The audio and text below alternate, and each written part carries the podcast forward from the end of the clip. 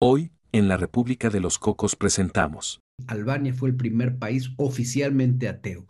En 1967 declararon que no había religión en el país y que nadie podía tener ninguna religión, lo cual es diferente a ser un Estado laico. Bueno, paréntesis. ¿Tú sabías que en Uruguay no se celebra la Navidad? El día de la Navidad se conoce como el Día de la Familia. No me digas. Bueno, yo tengo que reconocer que además ustedes no lo ven, pero el cónsul trae puesta su sudadera con la con el escudo de, de Albania y como lo que nos une a él y a, mí desde pequeños es que nos encantan banderas, escudos y demás. Tengo que decir que desde chico de los que más me llamaba la atención era la bandera de, de Albania. Llegaba yo a comer bueno, pero es que tú eres muy buena onda, pero es Llegaba yo a comer a un restaurante y de repente se me acerca Oiga, usted, aparte, como que no sabían cuál era la diferencia. Entonces, usted es el consulado mexicano, ¿verdad? Sí, sí me siento a veces como que traigo todo el peso encima, pero que México con Emiratos Árabes primero tuvo un consulado en, en Dubái por mucho tiempo y ya posteriormente se estableció la embajada en Abu Dhabi y de hecho cerramos el consulado en, en Dubái. Entonces, actualmente, ¿sabes la dirección del, de la agencia consular de Estados Unidos en Puerto Vallarta? Eh, no me digas que está ahí por tu casa. No, Paseo de los Cocoteros.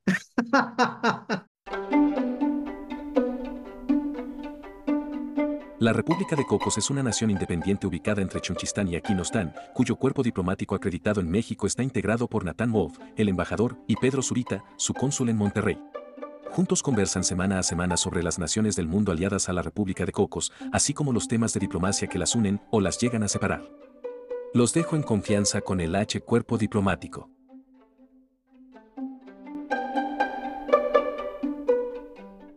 Bienvenidos a otro episodio de este podcast de geografía, de diplomacia y de relaciones internacionales. Yo soy Pedro Zurita, su cónsul cocotero en Monterrey y como cada semana hago reverencia con toda elegancia para presentar a su excelencia, el embajador de la República de los Cocos en la Ciudad de México, Nathan Wolf. Eso de que no haya imágenes ayuda, porque eso de que con toda solemnidad y reverencia, les puedo asegurar que no es. Pero de todos modos me da mucho gusto saludarlo, querido cónsul. Y como estamos comenzando el año, haremos este, este episodio dedicado a un país que comience por la primera letra del alfabeto. En este caso será Albania. Y eso no significa que mantendremos ese orden a lo largo del 2024 no les sorprenda que todavía en enero hagamos uno de Zambia o Vietnam.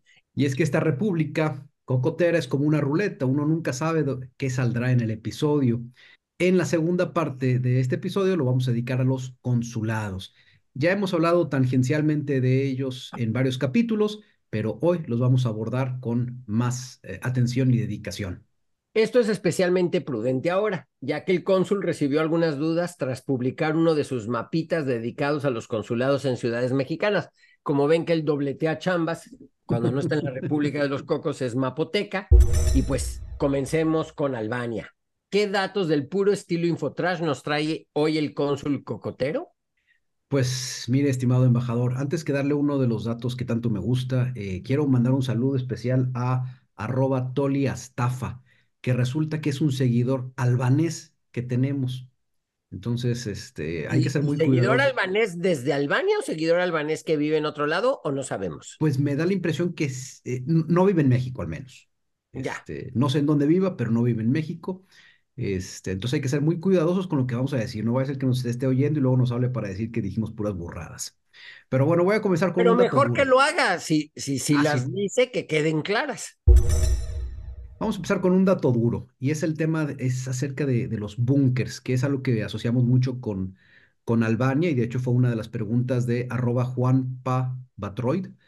Em, Albania es el país con más búnkers en todo el planeta, tiene más de 150 mil búnkers. En mi eh, época, por, en mi época, por, eh, a lo mejor por la edad, eh, si uno decía al aire en un medio de comunicación una palabra en inglés, se le multaba. Entonces, habría que decir que búnker es un refugio. Bueno, precisamente es un país que tiene 150 mil refugios que yo cuando los visité o cuando me enteré de este dato, yo me imaginaba que eran refugios nucleares, estos que vemos generalmente en las, eh, pues en las películas apocalípticas, en donde, que están a cuatro metros bajo tierra y rodeados de puro concreto. Y sí, hay muchos búnkers de ese estilo en, en todo el país, pero también hay otros refugios que son pues simplemente agujeros en el piso en donde francotiradores se esconden cubiertos por completo tras esta cortina o este techo de, de concreto y, pues soportan también impactos eh, de misiles. Entonces no necesariamente son eh, refugios antinucleares, sino son todo tipo de construcción que permitía algún movimiento bélico, quizá, y protección para esta persona que estaba. A reserva de que nuestro amigo albanés le hable y le diga, yo creo que deberíamos de checar, porque por ejemplo en Israel, por reglamento de construcción, las construcciones todas tienen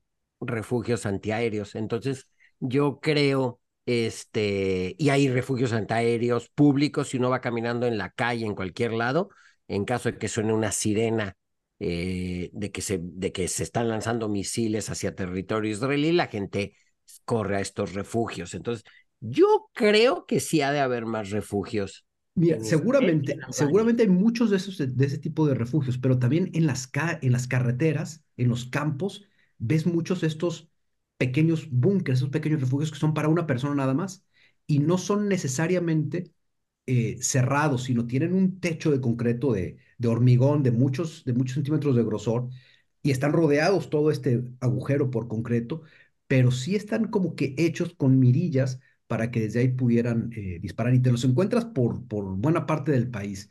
Así es que Toria Estafa, ya sabes, si aquí tú observas algo diferente en Albania, nos dices, por favor. Hay de hecho un par de museos en búnkers en Tirana. Eh, uno de ellos está en la mera plaza central, eh, de hecho se llama Bunk Art, si no recuerdo mal, Bunk Art, sí. y el que está en la plaza central está dedicado a los reos políticos y a toda la gente que estuvo pues perseguida por cuestiones políticas y muchos de ellos pues en prisiones, eh, ya sabemos del estilo comunista.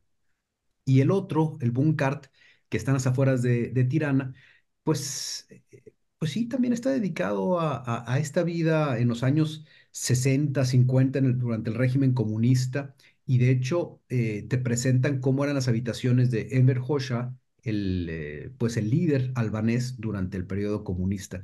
habitaciones muy sencillas, naturalmente, porque estaban dentro de, este búnker, donde el acceso pues es difícil, tampoco puedes meter tantas, tantas cosas. Entonces, para arroba Juan Batroid, ahí está, son 150 mil búnkers. Ya habrá que definir si esos búnkers son refugios antinucleares o simplemente refugios para cuestiones bélicas. Eh, otro dato que me encantó aprender ahí en Albania y se los comparto es que igual que México, Albania tuvo un civil que se quiso convertir en, en rey. Aquí en México tuvimos a Agustín de Iturbide, que se quiso convertir en emperador, y, y en, eh, en, Albania resulta que había un, personaje, un civil llamado Ahmed Sogu, que se convirtió en rey en 1920, bueno, en la década de los años 20, eh, con el nombre de Sogu I. El reinado de Albania eh, duró más o menos unos 15, 20 años y se terminó durante la Segunda Guerra Mundial. Entonces, pues me llamó la atención esto, se los quería compartir porque es de las peculiaridades que nos, eh, eh, que nos unen entre Albania y México. Y algo que también es muy peculiar es que Albania fue el primer país oficialmente ateo. En 1967 declararon que no había religión en el país y que nadie podía tener ninguna religión, lo cual es diferente a ser un Estado laico porque en alguna ocasión cuando comenté esto me dijeron, bueno, es que Uruguay desde 1860 ya había declarado en su constitución que era un Estado laico. Pues sí, el Estado laico es la separación de la iglesia y del Estado, pero en este caso, la religión, o mejor dicho, la ausencia de religión en Albania era oficial para todos. Yo creo que este es un tema medio discutible, o sea, no nada más, y qué bueno que aclaras, porque yo estaba listo para desenfundar la espada con el tema de que México pues a raíz de la revolución era un estado laico y también Uruguay. Bueno, paréntesis, ¿tú sabías que en Uruguay eh, no se celebra la Navidad? No sabía. Oficialmente, supongo. El día de la Navidad se conoce como el Día de la Familia. No me digas. Sí. ¿Y sabías cómo le dicen a la Semana Santa de manera oficial en, Spring Break, no en sé. Uruguay? ¿Cómo? Semana de Turismo. No me digas. Entonces, no, eso es... es, eso es A laico, eso es laicidad.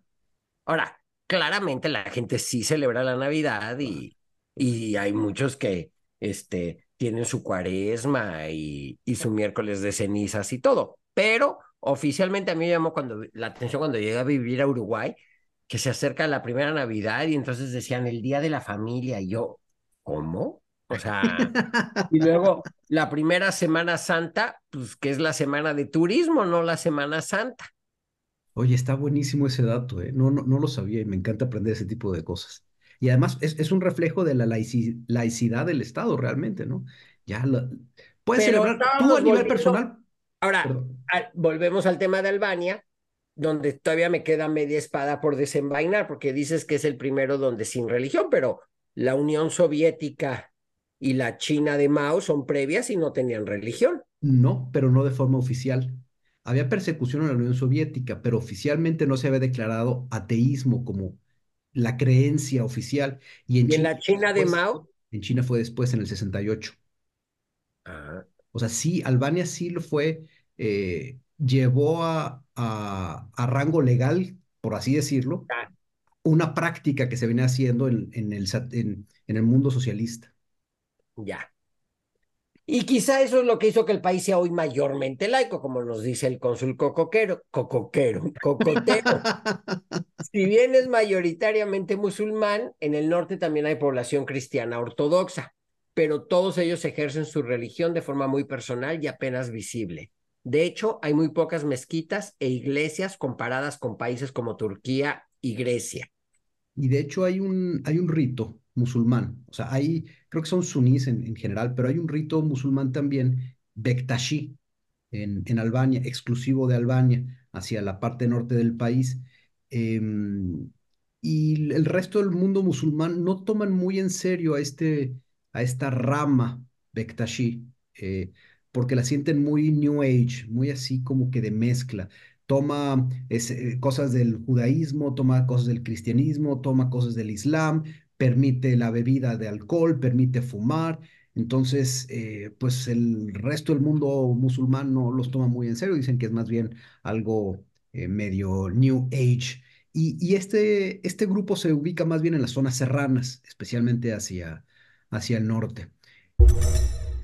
Hubo varias preguntas acerca de, del idioma albanés. Eh, aquí tengo apuntado a arroba jair.so19 y arroba Lalo Silva M, que preguntan sobre el albanés, eh, que es de una familia ilírica. ¿Qué significa esto? Que no tiene ninguna relación con ningún otro idioma en Europa. No es una lengua romance, no es una lengua eh, sajona, no, no tiene relación con el alemán, no tiene relación con el griego. Es, una, es un idioma de familia, es el único representante de la familia eh, ilírica. Y la pregunta también era si sonaba como, el, como alguna lengua eslava cercana, por ejemplo, tiene algo que ver con, con el serbio, con el bosnio, con los idiomas que están en las cercanías, eh, con el rumano, y la realidad es que no, suena totalmente diferente. eh, no hay ninguna palabra o hay muy pocas palabras que yo hubiera podido entender que sonaban como de alguna lengua eslava, nada que ver. Lo que sí te sorprende es encontrar que mucha gente en Albania habla italiano. Y es que ha habido una fuerte influencia de Italia eh, a lo largo de, la historia y más recientemente mucho albanés ha migrado a, a Italia y eso lo vamos a platicar más adelante, eh, de tal forma que se ve televisión albanesa, perdón, televisión italiana en Albania, al grado que yo sin hablar albanés podía moverme en Albania entendi- medio entendiendo el italiano de los albaneses y ellos medio entendiendo mi español. Entonces podías conversar relativamente fácil con el conductor del taxi, con el mesero, si no hablaban inglés, hablando un poquito de italiano, porque mucha gente, yo diría que más de la mitad, hablan italiano, ven tele italiano. Y hace ratito me preguntaba el, embajador, de- o estábamos comentando de albaneses famosos y hay una albanesa súper famosa súper famosa.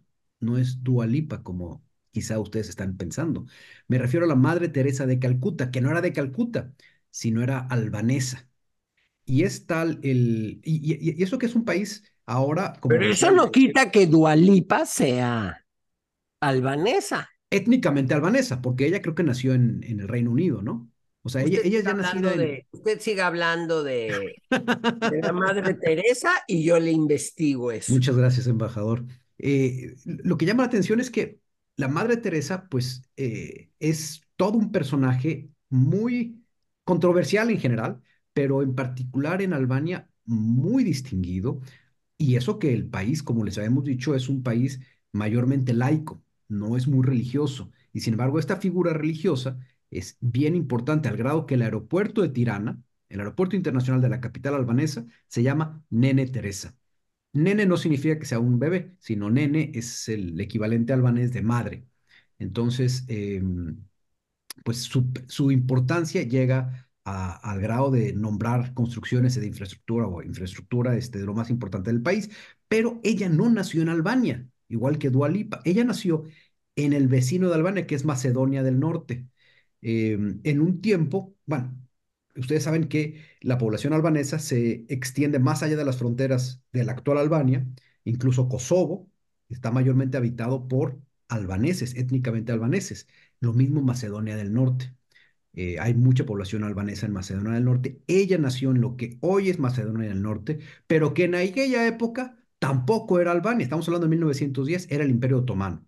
Entonces, estrictamente hay tres Y que países. después tampoco fue Macedonia, sino fue la, como, fue Yugoslavia también, y luego fue la ex. República Yugoslava de Macedonia, ¿sí se la conocía? Form- FIROM, Former Yugoslavian Republic of Macedonia. Exacto. Pero como eh, había un tiempo en que nos castigaban si hablábamos en inglés, tengo que traducirlo y decir que es la ex República Yugoslava de Macedonia. Entonces, tres países se pelean eh, el origen de la famosa Madre Teresa. Albania, Macedonia del Norte y Turquía, porque nació durante el tiempo del Imperio Otomano. Ya es se- casi como Carlos Gardel, ¿eh? Pues también, a ver, se lo pelea Argentina, Uruguay Y Francia. Y Francia, ¿verdad? Y Fran- o sea, Fran- activamente En realidad Francia yo creo que Francia no se lo pelea, sino No, que los argentinos cuando ya se dieron por perdidos de que no podían demostrar que era argentino con tal de que no fuera uruguayo, sacaron la teoría de que era francés. Seguramente. El mismo caso debe ser. Para que vean el nivel de infotrash que les traemos, ¿eh? Este, realmente disfrútenlo esto. Y ahora les voy a dar otros datos. Ya, estos son A ver, numeritos. volviendo, volviendo, porque para nuestros queridos amigos millennials, que son la mayoría de los que nos escuchan, y si bien respeto mucho a la, a la, ya no sé si ya la nombraron santa a la Madre Teresa, creo que sí, ¿no? No sé, fíjate. eh, no le llegué a ese dato de infotrash, ¿eh? No Sé sé. que la beatificaron, pero no sé si ya la santificaron. Pero bueno, a lo que voy es que a reserva de eso para el resto, sí es más importante Dualipa. Pero ya investigué y Dualipa, y Dualipa sí nació en el, en el Reino Unido, nació en Westminster, en Londres, aunque eso efectivamente de origen albanés. Y a ver, ¿qué significa Dua en albanés? Pues dos. No sé. No, ¿Qué significa? amor, No me digas. sí. Se ¿Y llama amor. Pues yo creo que ese es el apellido, ¿no? No, pues a lo mejor Lipa, pues no sé. Pues mira, así como tú investigaste eso, yo ya investigué que fue beatificada la Madre Teresa, no Dua Lipa, fue beatificada por Juan Pablo II y canonizada, es decir, fue Exacto. hecha santa en 2015 por el Papa Francisco. Fíjate nomás. Entonces, es Santa Teresita de Calcuta. Sí, que nació en Skopje, que es la capital actual de Macedonia del Norte. Fíjese nomás. exacto. Bueno, datos, números, números. En 2000, perdón, en 2000. Sí, en 2000. En 2022 importamos nada más 38 millones de dólares desde Albania y les exportamos nada más 4.2 millones. O sea, el comercio entre México y Albania es deficitario, pero minúsculo. Y el 57% de lo que México le exporta a Albania son tubos y tuberías de hierro y el 57% de lo que exportamos se hace desde Veracruz. Entonces, si uno junta esta información, se da cuenta que esto es directamente ventas de TAMSA o de Tequín, que son empresas que se dedican a hacer tubos que están en, en, en Veracruz. Y pues aprovechando que el cónsul ya anduvo en Albania hace año y medio y que en dos semanas hará otra extraña conexión en el aeropuerto de Tirana, porque yo no acabo de entender por qué si va a Atenas, viaja vía Tirana. Pero bueno, que nos respondan más preguntas del público. Arroba ME-CYAS pregunta, ¿todas son como Dualipa? Ay, Pues, ay, ay. pues no, Esa- yo creo que hay, hay creo que destinos. para el feminismo esta parte la vamos a editar. Uy, qué la canción. Bueno. Entonces mejor nos brincamos a la siguiente pregunta. ¿Ya viste cómo le fue? ¿Ya viste cómo le fue a Tiziano Ferro en su momento? Sí, ya sé. Sí, Cuando dijo que todas las mexicanas eran bigotonas. Bueno, vamos a decir que, que, que no, no todas son como Dua Lipa, Exacto. Este, ahí, No ahí, todas cantan tan bien como Dua Lipa. Exacto. ahí lo dejamos. Arroba Adrián-Osuna, ¿cómo es la seguridad en Albania? Fíjate que es- ese es un tema eh, importante porque en el Reino Unido eh, se estigmatiza a los albaneses como un pueblo pues de maleantes. Eh, hay una mafia albanesa muy importante en el Reino Unido, entonces todos en, en el Reino Unido y poco poco en, en- en el resto de Europa ven a Albania como una nación eh, sin Estado de Derecho, quizá, con, con, con mucha inseguridad en las carreteras, pero también siendo mexicano, la verdad es que no te encuentras eso. Y yo, yo me sentí muy cómodo, caminé barbaridad por la capital, me fui cruzando literalmente la mitad de la capital, eh, pasando por barrios de todo tipo, de todo nivel, y no sentí que fuera un lugar particularmente inseguro. Yo creo que es nada más a los ojos del resto de Europa, quizá es un lugar más inseguro que, que el resto del continente, pero para un latinoamericano, pues este, viven en la gloria, francamente. No, bueno, y además si vemos que se hicieron famosos porque salía la mafia albanesa en las, en las películas de John Wick, pues eso también no les da buena, Exactamente. buena fama. Y arroba Albertville pregunta, ¿cómo es Tirana? Pues eh, es una ciudad eh, que mezcla cosas modernas con un estilo de vida muy rústico. Quizá en los años 30 era una ciudad muy pequeña y viene este proceso de urbanización muy brutal eh, de la época comunista y, y hoy abandona esa parte naturalmente comunista y pues ya, eh, ves muchos edificios muy modernos. El estadio de fútbol de, de Tirana, que se llama el estadio Air Albania o Albania Air, no me acuerdo como la aerolínea, es precioso y hermoso y tiene dos años de haber sido inaugurado. Eh, busquen unas fotos de este estadio, estadio Air Albania en Tirana. Se van a dar cuenta que está cubierto con, con unas placas color de, de diversos tonos de rojo, con una torre fenomenal en, en una de las cabeceras. Y desde lejos parecen estas placas pues como lisas, pero cuando te acercas y las tocas son como tejas con textura. Entonces se ve, o sea, entrar y caminar por ahí es padrísimo. Eh, además, el lugar donde se encuentra frente a una plaza hace que destaque mucho esa arquitectura y te da una idea de esta mezcla que hay arquitectónica de, de- de los diversos periodos en, Albania. Hay un, hay una colonia donde casi todo mundo se aloja, que se llama Bloku, que era justamente la colonia de los diplomáticos. Eh, y ahí vivía Enver Hoxha, su, el líder. Eh, puedes visitar su casa, bueno, la puedes visitar desde, desde afuera, no se puede entrar, pero es una casa razonablemente modesta. Es decir, para que tengan un contexto los que vivan en Ciudad de México, imagínense una casa de la colonia Lindavista en la Ciudad de México, ¿no? Años 1960, eh, dos plantas, unos 240 metros de construcción, sí, un, un jardín muy amplio, pero nada más. Eh, a mí me sorprendió porque generalmente pensamos que los líderes supremos pues han ido haciendo acopio de recursos este, por otro lado y, pues ahí se ve que vi- vivía más o menos eh, de manera razonable. Digo, habrá que de, rascarle más y ver qué, qué nos dicen los locales. Pero mm, pues eso es más o menos una, una perspectiva de, de, de Tirana. Hay un, hay un lugar que me gusta mucho comentar de Tirana, que es un, como un centro gastronómico que está en el centro, repleto de restaurantitos, eh, que está entre el, el centro comercial Toptani y una catedral católica muy sencilla, creo que estaba dedicada a San Pablo, y pues es restaurante tras restaurante tras restaurante de diversos estilos, ya saben, como con las mesas en el exterior para sentarte a ver la gente pasar, muy buena cocina con piscina albanesa, cocina internacional. Eh, me pareció que es una ciudad pequeña, europea, cómoda, tranquila, eh, Esa es la forma en que lo, lo, lo, este, la describiría y rodeada de montañas, que en eso me recordó mucho a Almaty en, en Kazajstán o a Monterrey eh, también, rodeada de montañas. Bueno, pues vayámonos de Tirana a Almaty, de ahí a Monterrey y regresemos a Albania, donde eh, sabemos que es uno de los países, es curioso, pero es un país que ha perdido mucho de su población en, eh, desde 1990 en particular, donde tenía 3.3 millones, de, siempre ha sido un país pequeño, pero ahora tiene 2.4, que es un decremento del 30%, y pues esto se debe básicamente a la migración, ¿no? Sí, este, pues eh, yo pensé, antes de ir, yo pensé que era como el caso de Bulgaria o de la República Checa, que era porque la gente ya no tenía tantos hijos pero aquí hay un efecto de migración brutal. O sea, se Uno se encuentra albaneses en, todo el, en toda Europa, básicamente. Y, y, particularmente lo que me decían es que se han ido mucho a Alemania. Y, y tú lo ves mucho en las carreteras, ves cantidad de Mercedes con placas alemanas. Y uno pensaría, ¿tanto turista alemán? No, pues son albaneses que se regresan como paisanos. Vienen a, a de, de, Estados Unidos, cruzan la frontera, se vienen en, en la época del, Día de la Familia, de la Navidad para las fiestas navideñas.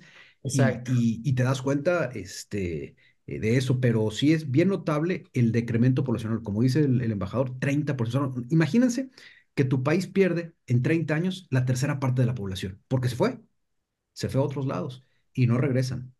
Eh, en, en, el caso de, de, ellos.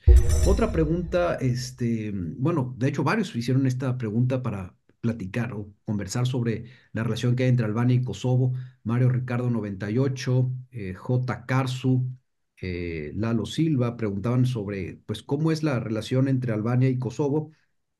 Kosovo es este país que se trató de independizar o que lleva vida independiente desde hace varios años, desde hace unos 10 años más o menos, embajador quizá, y étnicamente son albaneses, pero ellos pertenecían a Yugoslavia. Eh, y de hecho pertenecían a Serbia, si no recuerdo mal. O sea, ya cuando se viene el, eh, se desmembra, ¿desmembra o desmiembra? Cuando se, ¿se qué? Desmembra. Se, cuando se desmembra Yugoslavia, queda dentro de Serbia este lugar. Había dos, dos provincias autónomas, era Vojvodina y Kosovo. Kosovo con una población netamente albanesa. Los albaneses, es decir, Albania, la República de Albania, quiere absorber a Kosovo, pero pues yo creo que no tienen el brazo diplomático, ni el brazo financiero, ni el brazo este, eh, armamentista para, para, para lograr ese fin, que Kosovo a final de cuentas es un país eh, en donde se habla albanés y la gente se siente albanés. Y de hecho hemos visto en, en algunos partidos de fútbol estas declaratorias medias políticas de jugadores que salen con el, el águila bicéfala había, un, había un jugador que jugaba con, con Suiza, que era de origen kosovar, si no recuerdo mal, y salía este, picando a los jugadores serbios, ya me acuerdo, era un partido de Suiza contra Serbia, y pues él se identificaba con la causa eh, kosovar, era enemigo de Serbia, eh, y, pues ahí hacía su, eh, con las manos así un águila bicéfala, que de hecho es una pregunta de quiten, quítenme el celu guion bajo porfa, así es su, su, su nick, este, pregunta que por qué tiene un dragón su bandera, ¿no? Es, como ya dijo el, el, embajador, no es un dragón, es un águila con dos cabezas. Y, y también Luis Emerson 05 pregunta que por qué la bandera es tipo soviética. A lo mejor asociamos el, el rojo con lo soviético, pero no, no tiene nada que ver con lo soviético esta bandera. De hecho, el águila es un águila muy importante en la historia. Esta águila bicéfala, esta águila con dos cabezas, eso significa bicéfalo. Eh, es un águila que viene del periodo de, un héroe albanés, Skandeberg, que Skandeberg, si no recuerdo mal, en, por ahí de los 1500, eh, lideró una revuelta contra el Imperio Otomano. Logró que Albania se separara del Imperio Otomano por breves 15 o 20 años, fue independiente Albania, y, y pues Skandeberg es como llamado el padre de Albania, a pesar que después volvió a caer en, en manos de los otomanos y de los italianos, y todo el mundo pasó por ahí también pero este era el sello de, de Skanderberg y por eso al águila dicen el águila de Skanderberg. Y es roja, pero no tiene nada que ver con, con, el, con, el, con la Unión Soviética, aunque durante el periodo comunista o durante el periodo socialista, sí el águila bicéfala estaba coronada por una estrella amarilla. Quizá ese sí era un guiño hacia el mundo eh, comunista. Y ya para cerrar este tema albanés que a mí me encanta y por eso voy a ir a hacer una conexión a Tirana, que te voy a explicar por qué, porque era la más barata, estimado embajador. eso supuse, de hecho. Sí, sí, sí, este, eh, la verdad no, no pensaba regresar a Albania tan pronto, pero pues las tarifas de repente te hacen, te hacen recapacitar. Pero ahí en, en, Albania aprendí algo, o me dijo mi guía una cosa que, que nunca he tenido eh, oportunidad de verificar y tú me vas a ayudar a verificar, mi estimado embajador. Me decía que el pastel tres leches que comemos en México y en América Latina es de origen albanés. Y él lo decía con esta teoría, que los judíos albaneses que estaban durante el periodo otomano emigraron a, pues, a Constantinopla, es decir, a Estambul, o emigraron hacia Medio Oriente y de ahí migraron hacia América como los primeros este, judíos que llegaron a México, ¿no? Que eran eh, si no recuerdo mal, o no, perdón, eran... Eh, no, o sea, el judíos de origen árabe, sirio, de hecho. Sí, pero eh, ¿cómo se les llama? Eh, ay, los que eran de origen español originalmente. Sefaradín. Sefardí, que, eran sefardíes. ¿Te suena esa historia? ¿Tú sabías algo del, del pastel tres leches como tener origen judío? Mm, no. De hecho, mientras que usted hablaba, querido cónsul, lo googleé y dice que es de origen chino, ¿eh? Uh, que la canción. Así que está bien bonita la historia. y si mi abuela o bobe, como se dice en Yiddish, todavía viviera, le preguntaría, pero yo creo que no. Bueno, pues con eso ya queda aclarado. Y yo no he tenido la oportunidad de buscarlo porque la verdad es que el tema de la, gastro, no de la gastronomía, sino de la pastelería y repostería no es de mis fuertes, entonces dije, ay, bueno, pues ya, luego, a mí la verdad. de lo que más me gusta. Bueno, pues por eso te pregunté a ti justamente. Oye, em, embajador, ¿y qué, qué? ¿Tenemos embajada ahí en Albania? ¿México tiene eh, embajada? Ese, es embajada no residente y la cubre la embajada de México en Italia. ¿Y los albaneses tendrán embajada en México?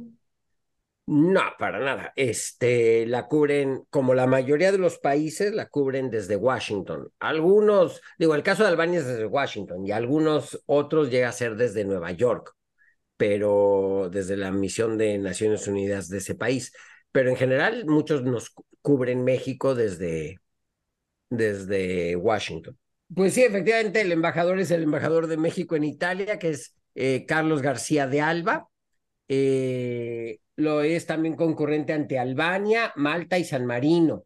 Pero no siempre fue así. En la época de Echeverría se abrió una embajada en Tirana, misma que fue cerrada en el 79, duró solo cinco años. Ahora, cinco años no es poco, conozco otras que han durado menos, ah, pero que han durado menos que eso, por ejemplo, Pakistán ah. duró menos de cinco años. Por ahora no hay ni consulado honorario en Tirana. ¿Quién se apunta? Eh, pues bueno, con este tema del, consulado y de las embajadas, demos paso a la siguiente parte del, episodio, que es dedicado a los consulados justamente. Y aquí le voy a atiborrar de preguntas al embajador. Uno, embajador, y yo creo que la, por la que se origina este episodio. ¿Cuál es la diferencia entre consulado general y consulado honorario? Y si hay algún otro tipo de consulado que no haya previsto.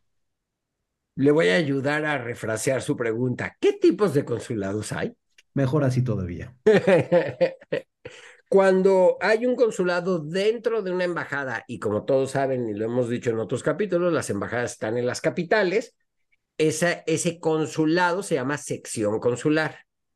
Luego, dependiendo, y aquí varía mucho de, de país a país, por ejemplo, en México, después de la sección consular les decimos consulados generales, donde de hecho para nombrar un titular de un consulado general son los mismos eh, procedimientos que para un embajador, es decir, lo, lo nombra el presidente de la República, pero tiene que ser ratificado por el, por el Senado. No obstante, cuando el consulado se denomina como consulado de carrera, que en muchos lugares luego le llaman agencia consular, en ese caso es la designación, y hablo en el caso de México, es del canciller o la canciller en, en turno, sin aprobación o ratificación más bien del Senado de la, de la República. Normalmente las circunscripciones de los consulados generales son mucho mayores que las circunscripciones de los consulados de, de carrera. ¿Podemos decir que un consulado general tiene varios consulados de carrera a su cargo? Pues eso lo tenía hasta que verificar si todavía cómo, cómo aparece eso en el en, internamente en la Cancillería mexicana. En teoría sí, según yo en la práctica no. Y todos los consulados, sean generales o de carrera, le, eh, le responden, bueno, de entrada, todos los consulados, por ejemplo, en el caso de Estados Unidos y todos los consulados en otros países, dependen de la embajada en turno. O sea, la máxima autoridad ahí sí en ese, en ese caso es la embajada acreditada ante el Estado receptor, en este caso la Embajada de México en Washington. Eh, tenemos 53 consulados eh, en... Espérame, ¿y, eh, el consulado honorario? Ah, tiene toda la razón. ese me interesa la, diferencia. es que ese en realidad no es una oficina diplomática como tal. Es, es normalmente una, un coadyuvante de la labor de un consulado o de una embajada. Me explico, sobre todo por temas presupuestales o a lo mejor hasta por cantidad de trabajo o de necesidades, pues no merita tener una oficina como tal, consular o embajada en algún lugar o país, y entonces se designa mejor un cónsul honorario. Un cónsul honorario eh, normalmente es una personalidad eh, en el país del que se trata, o sea, es decir, eh, los cónsules honorarios de México, pues en algunos casos por coincidencia puede que sean mexicanos, pero pues normalmente son ciudadanos del lugar en el que, en el que viven. Entonces, y son personalidades de renombre con el cual eh, México, en este caso, u otro país, cuando hace un cónsul honorario, eh, porque es una práctica internacional medio generalizada, aprovecha para tener una relación especial. Y cuando digo que además son personalidades que muchas veces, por ejemplo, son empresarios que no están buscando el tema de conseguir un ingreso distinto. Es más, creo que muchas veces a los cónsules honorarios les cuesta, de su bolsa o de su, cap o de su patrimonio, pues poder ejercer la labor consular en favor de, de otro país, en este caso, por ejemplo, de, de México y a cambio pues, hay, algún, hay algunos países donde, por ejemplo, a los cónsules honorarios se les puede dar algunas prerrogativas diplomáticas como placas o algunas concesiones o muchas veces lo que se hace también es, por ejemplo, pues mantener ese contacto y entonces se les invita a las capitales a tener programas eh, culturales y de actualización periódicamente y eso sería más bien, pero no son... Eh, no, no dependen de la Cancillería, ni en presupuesto. No, para nada. Lo que sí es que están en comunicación constante con la embajada o consulado mexicano más cercano y por ende con la Cancillería mexicana para poder eh, desarrollar alguna función. Y me explico, o sea, si hay de repente, por ejemplo, yo que estaba de embajador en Singapur, pero era embajador no residente en Myanmar, eh, teníamos un cónsul honorario en Yangon y que pues, nos ayudaba mucho, sobre todo en tema de ayudar a turistas, ser la primera conexión, eh, contacto y demás, y que los mexicanos que viajaran a Myanmar se sintieran este, protegidos bajo esta función y nuestro cónsul honorario ahí pues, nos ayudaba a mantener esta comunicación y poder ayudar, de ser el caso, a ciudadanos eh, mexicanos. Oye, y ya dices que, que para los embajadores y para los cónsules de carrera, pues tiene que hacer una ratificación del Senado, eh, o sea, es todo un proceso. En el caso de los cónsules honorarios, eh, son, esos empresarios dicen, oye, embajador, yo quiero ser cónsul este, honorario, y, y, la Cancillería le hace algún examen, lo evalúa. La Cancillería investiga. o, cualquiera que se anime.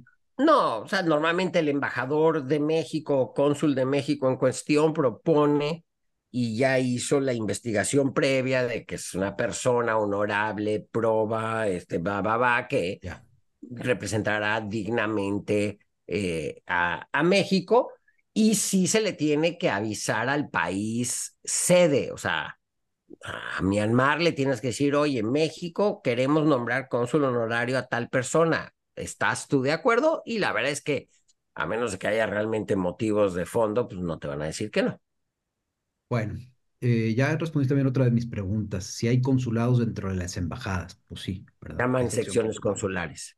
Em, Luis MX-bajo pregunta, después de Canadá y Estados Unidos, ¿dónde hay más consulados de México? Canadá y Estados Unidos. Pues es que además ahí va cayendo dramáticamente, porque en Estados Unidos son 53. En Canadá, pues tienes, y a, ojo de buen cubero, porque no creo acordarme de todos, pero yendo de oeste a este, tienes Vancouver, tienes Calgary, tienes Toronto, tienes, si no me equivoco, Leamington, tienes eh, Montreal, más la sección consular en Ottawa, pues han de ser seis. Y si a lo mejor se me escapa. ¿En Quebec no hay? En Montreal. No, en la ciudad de Quebec. No, en Montreal. Ok. Este... entonces tenemos Estados Unidos con 53. Sí. Y luego Canadá con, con 6, 7, no sé, pero por ahí. Y luego. a ojo así de buen cubero, pues me imagino que tal vez Brasil o Guatemala, o sea, en Brasil pues está Río, está Sao Paulo, pues no, y Guatemala, Quetzaltenango, y luego creo que han abierto otras en... Yo, yo recuerdo que hay uno en Tecunumán. En Tecunumán. Y, eh, y otro en, en, Flores, en el Petén. ¿En Flores? Ese sí no lo he oído, ¿eh? Sí, sí, sí. Luego lo podemos... Ese es nuevecito, eh, es de este año probablemente. Entonces yo ubico al menos tres, más la sección cultura, eh, cultural, más la sección consular de la embajada, son cuatro. Y, y en China creo que hay dos, ¿no? No, hay Shanghai, hay Guangzhou, hay Hong Kong, hay Beijing, o sea, sección consular, obviamente, en ese caso, van cuatro y también no sé si ya abrimos algún otro y que no tengo en el... Pero sí se cae, o sea, muy dramáticamente, ¿no? La presencia que hay en México y, y, eh, perdón, la presencia que hay especialmente en Estados Unidos, luego Canadá y luego sería Guatemala probablemente con este nuevo de, de Flores en el Petén y Brasil o China. Ahora la pregunta de Abraham Floraco 13. ¿Cuántos, ya dijimos cuántos consulados tiene México en Estados Unidos? Ahora, ¿cuántos consulados tiene Estados Unidos en México? Consulados generales, eh, tiene Tijuana, Nogales, Hermosillo, Ciudad Juárez, Nuevo Laredo, Matamoros, Monterrey, Guadalajara y Mérida. Y tiene agencias consulares en Piedras Negras, Los Cabos, Mazatlán, Vallarta, San Miguel de Allende, Oaxaca, Acapulco, Cancún y Playa del Carmen. Pero Guatemala se lleva esa competencia con 12 consulados y una agencia consular, la mayoría en estados fronterizos, pero también en Tijuana, Monterrey y San Luis Potosí. ¿Por qué estará el de San Luis Potosí? Eh?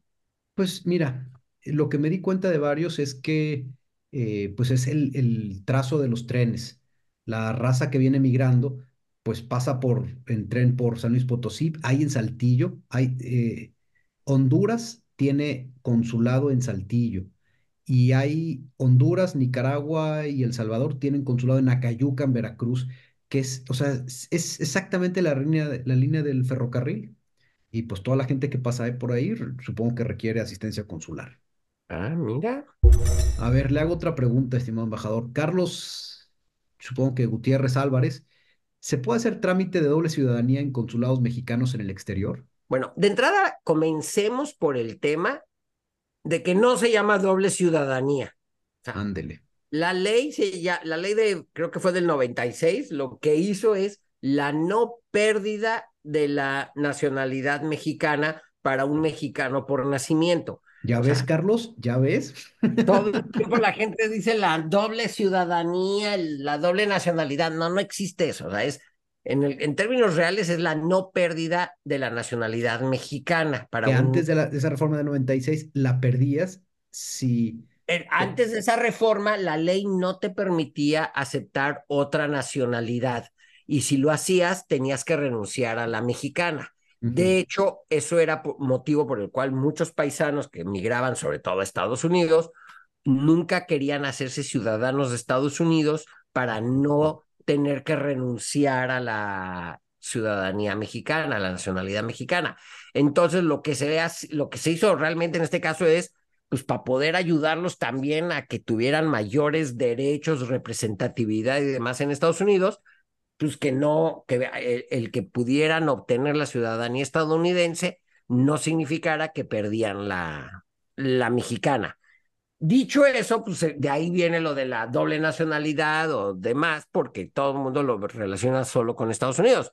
Pero pues tú puedes tener las, o sea, coleccionar pasaportes, si a los otros países tampoco les, les importa en su, en su legislación, y puedes tener dos, tres, no sé, o sea, por ejemplo, alguien puede tener el pasaporte, o sea, ser mexicano por nacimiento, tener pasaporte mexicano y además tener pasaporte estadounidense porque se nacional, o sea, obtuvieron la, ciudad, la nacionalidad estadounidense y poder tener también a lo mejor la española o la francesa o no sé, entonces no es de la doble, es la no pérdida de la nacionalidad mexicana y ya dependerá de ti y de dónde has vivido y de qué quieres, de cuántos tienes. Ahora, a lo que puede que se refiera es si tú eres, por ejemplo, mexicano y tiene, y, no importa si estás casado con mexicano, mexicana, este, o extranjero, y tienes un hijo en el, en el exterior, por el simple hecho de que uno de tus padres sea mexicano, tú tienes derecho a la nacionalidad mexicana, hayas nacido donde hayas nacido. Entonces, puedes acudir ahí sí al consulado mexicano más cercano y conseguir y sacar el acta de nacimiento mexicano y luego entonces el, el pasaporte mexicano. Esta me una de las diferencias entre consulado general de carrera y consulado honorario, porque en un consulado honorario no podrías hacer ese trámite. Correcto. Pregunta de Guguger, arroba Guguger. ¿Qué tanto contacto pueden tener los representados con el cónsul? Yo supongo que se refiere a la población local que vive en, en tu caso, en este, en Minnesota. ¿Qué tanto contacto llegaban a tener con el cónsul?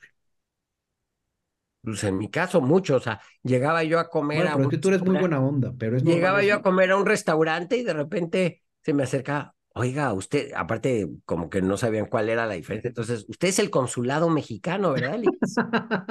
Sí, sí me siento a veces como que traigo todo el peso encima, pero ¿en qué le puedo servir? Y entonces ya ahí se soltaban diciéndote qué hacer y qué no hacer. Pues en teoría, todo, todo mexicano o cualquier persona que requiera la asistencia de, del cónsul debe de poder tener acceso al cónsul. Pero supongo que hay, este, no sé, el cónsul de Los Ángeles. eh, ¿qué tan fácil es llegar a él? A ver, a ver, a lo que voy es, también hay que ser realistas. Si en Los Ángeles viven más mexicanos que la mayoría de las ciudades mexicanas, este, pues sería, por ejemplo, medio ilógico pensar que pueda el, no sé, el presidente municipal o alcalde de casi cualquier ciudad mexicana estar recibiendo a todos sus ciudadanos todos los días. Claro, o sea, no es, claro. No es factible. Pero debe de, ahora, el cónsul no es, eh, no, o sea, el consulado no depende solo del titular del consulado. Hay una serie de funcionarios, de empleados y demás que están ahí para servir a toda la, la comunidad. Que una vez me has dicho que todo el que trabaja en un consulado es un cónsul también, ¿verdad? Exacto. Eh, arroba René Toussaint pregunta, ¿cuánta gente trabaja en un consulado? ¿Y cuánto es la proporción de mexicanos y locales? No, eso no existe ninguna métrica al respecto. Eh, la cantidad total, pues depende mucho de la carga de, de trabajos. Hay consulados que tienen circunscripciones de, pues yo creo que de millones de mexicanos y hay consulados, pero pues es que hasta los más modestos que tenemos en Estados Unidos atienden a decenas de miles de, Claro. De mexicanos y la verdad es que sí se hace una labor titánica por parte de los consulados eh, y ahí pues depende mucho de los presupuestos, las plantillas, pero la verdad es que todo está muy ahorcado desafortunadamente en ese sentido. De hecho, si leen la prensa, hay muchas quejas recientemente en que se debe, sobre todo por el último presupuesto presentado, de que se debe de apoyar más la labor de, de los consulados de México en el, en el exterior. O sea, ya eh, pues, acá vemos 130 millones, pero hay 30 millones y cacho allá. Este, algunos son solo mexicanos, otros son mexicoamericanos, algunos son primera generación, algunos son segunda o tercera generación, pero a lo que voy es, este, pues muchos de ellos demandan gran cantidad de... O sea, hay un presupuesto acorde a, ese tamaño, ¿no? De población. Pero a ver, por ejemplo, uno grande, el consulado de Los Ángeles que tanto el de... Tú estuviste en Nueva York también, ¿no? O en no, Washington. No, solo estuve en, en St. Paul, Minnesota. Pero, por ejemplo, ¿cuánta gente crees que trabaje en el, en el de México, en, en Los Ángeles? Pues mira, yo creo que la plantilla, pero a lo que voy es, eh, una cosa es la plantilla diplomática, pues no sé, que puedan ser 15, 20 diplomáticos mexicanos y a lo mejor 50, 60 o hasta 70 eh, empleados locales, pues que ayudan, por ejemplo, en un día normal, pues a expedir las matrículas consulares, a atender a los mexicanos que se ven involucrados a lo mejor en problemas legales, ir a visitar cárceles, eh, ir a temas de hospitales, no sé, o sea, la verdad es que, o sea, a lo que voy es yo recuerdo, por ejemplo, cuando estaba en Minnesota, que pues, era un consulado de carrera y relativamente chico, porque la circunscripción atendías a unos solos pocos cientos de miles de mexicanos en la circunscripción, este, y me tocó recibir al gobernador de Colima en ese, en ese entonces, porque además, eh, curiosamente, Manzanillo y, y Saint Paul son ciudades hermanas, este, una con nieve perpetua y el otro con sol perpetuo. Este, pero además es curioso porque en el downtown de Saint Paul encuentras un pez vela donado por Manzanillo y en, y en Manzanillo encuentras una escultura de un Snoopy, porque ustedes sabrán que Snoopy es originario de Saint Paul. Este, debido a esto, entonces, pero entonces le dije, un día, el, el, el gobernador de Colima me pregunta en ese entonces, oiga, cónsul, ¿y cómo es esto de ser cónsul aquí en Saint Paul? Y le digo, pues la verdad es que a veces me siento como, pues entre mini embajador y mini presidente municipal y, y le dice, pues mire, ni tan mini porque usted atiende más gente que los habitantes que tiene la capital de mi estado. pues sí, te pone las cosas en perspectiva eso, ¿no? Sí. A ver, otra pregunta muy buena. Luisón 385, ¿qué pasa con los consulados en tiempo de guerra? No sé a qué se refiera, pero por ejemplo, si pensamos en la Embajada de México en, en Kiev, pues lo que tuvo que hacer es ayudar a, ubicar lo más rápido posible a los mexicanos, ver quiénes querían abandonar el, el país y ayudarles a hacerlo, resguardar los archivos de la embajada o consulado en, en cuestión y, y, estar al pendiente de, de cualquier apoyo. ¿Y esa embajada eh, está cerrada o se mantiene abierta ahorita? Desconozco, sé que en su momento eh, la embajadora que estaba en ese momento dejó el, dejó el país y regresó a México. No sé cuál es el, desconozco honestamente cuál es el, a ver, pero... en este momento. O, por ejemplo, el caso en Medio Oriente, eh, pues tanto la oficina ante la autoridad palestina como la embajada en Israel, eh, pues han prestado ayuda y demás, pero no, o sea, siguen funcionando y abiertas. Y, a ver, me voy a extender un poco con esta pregunta, pensando eh, en dos países que están en guerra entre ellos. Por ejemplo, Alemania y Estados Unidos en la Segunda Guerra Mundial. ¿Había embajada y consulados alemanes en Estados Unidos funcionando? ¿Sabes tú? Mm, lo desconozco. Eh, me, surgió la idea porque... Pero eso depende porque a veces, digo, a ver, una cosa es los dos países que entran en conflicto, o sea, dudo mucho, Rusia no tiene, o sea, no creo que tenga actualmente una embajada en Kiev, ni que Kiev tenga una, y que Ucrania tenga una embajada en Moscú en estos momentos. O sea, si es a lo que te, a lo que te refieres. Eso no quita que los terceros no involucrados en el conflicto sí mantengan sus respectivas embajadas en Moscú y en Kiev. Claro. Eh, fíjate que yo seguí hace, hace tiempo al cónsul británico en una ciudad rusa, eh, Yaroslav o... No, en, en Ekaterimburgo en Yekaterinburgo y antes de la invasión, pues sí, presentaba mucha información de sus reuniones y todo, y ahora se dedica a postear fotos de la ciudad nada más. O sea, no sé en qué términos esté ahora esa representación diplomática del Reino Unido ahí en, en Yekaterinburgo.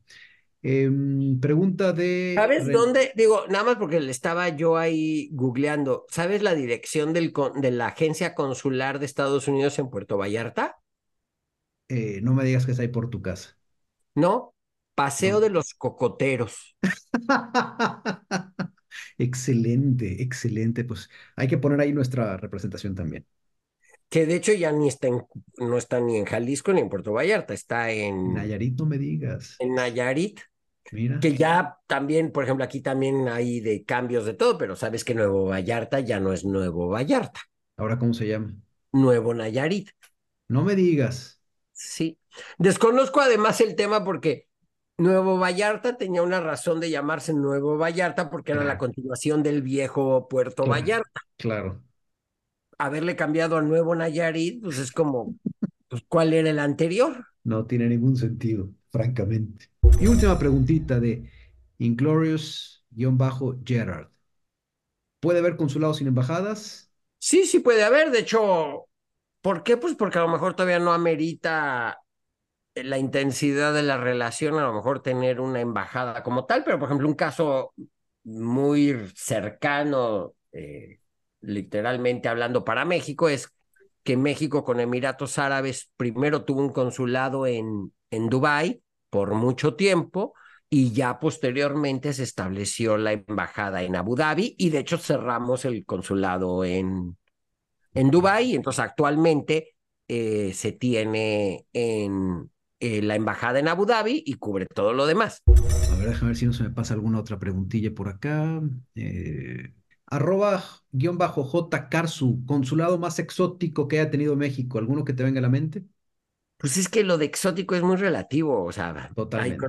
o sea, lo que claramente para ti es exótico, para mí es inhabitable, y lo que para mí es exótico, tal vez para ti es como muy citadino, entonces no, eh, no, lo, no lo sé, o sea, hay de todo y ahí sí que, y, y tratando de contestar seriamente la pregunta, ahí sí que creo que lo exótico lo define la persona, o sea, creo que para algunas personas vivir en la India y por tanto estar en el consulado en Mumbai puede ser muy exótico, este, o estar en algún otro, en, en Guangzhou o en Hong Kong puede ser exótico para otros y no para unos. Ahí sí creo que es muy, muy relativo.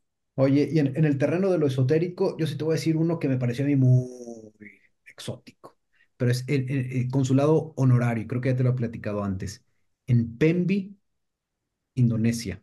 No sé si te suena esa ciudad. Es un suburbio de Yogyakarta, de la cual hemos platicado antes y ahí una vez al ladito a dos cuadras del hotel donde me estaba quedando, este, estaba el consulado honorario de México en Pembi. Entonces pues es como los que vayan caminando por Yangon y vean el consulado honorario de México en Yangon. Exactamente. Este, pero esos no son como tales consulados. Oye, hay, hay otro también, este consulado honorario de Luxemburgo en Mérida. Y y pues está tan peculiar que yo sí le fui a tomarle foto, francamente. Resueltas las preguntas de todos ustedes, se quedaron muchas en el tintero, Hay, hubo mucho tema ahora. Eh, no sé si el embajador quiera añadir algo más de, de, los consulados. No, eso es todo, querido cónsul cocotero. Pues entonces es momento de hacer la despedida tan célebre y famosa, diciéndoles que esto fue un episodio más de la República de los Cocos, su H Cuerpo Consular en Monterrey, o sea, yo solito les agradece mucho la atención y deseo que hayamos atiborrado sus cerebros con pura infotrash de la mejor calidad. Claramente para nosotros es más divertido cuando nos mandan sus preguntas curiosas sobre países y temas diplomáticos. Mándenoslas a arroba rep de los cocos o arroba nwlust, L-U-S-T, o arroba mapoteca-mx. Les agradecemos como siempre su atención y sobre todo su paciencia. Si les gusta nuestro podcast, no olviden compartirlo con ese amigo ñoño que ya sabía que el 79% de los 32 millones que importamos desde Albania son máquinas, herramientas para trabajar, piedra, cerámica y hormigón, y casi el total de ellas se va a Nuevo León o con ese amigue nerd que ya sabía que el estado con más albaneses en México es Querétaro con 59 y habrá que irlo a checar. A contar. Mirupavshim. Mirupavshim, es adiós en albanés. Nathan Wolf estudió mercadotecnia en el TEC de Monterrey y una especialidad en relaciones internacionales en la American University de la capital estadounidense.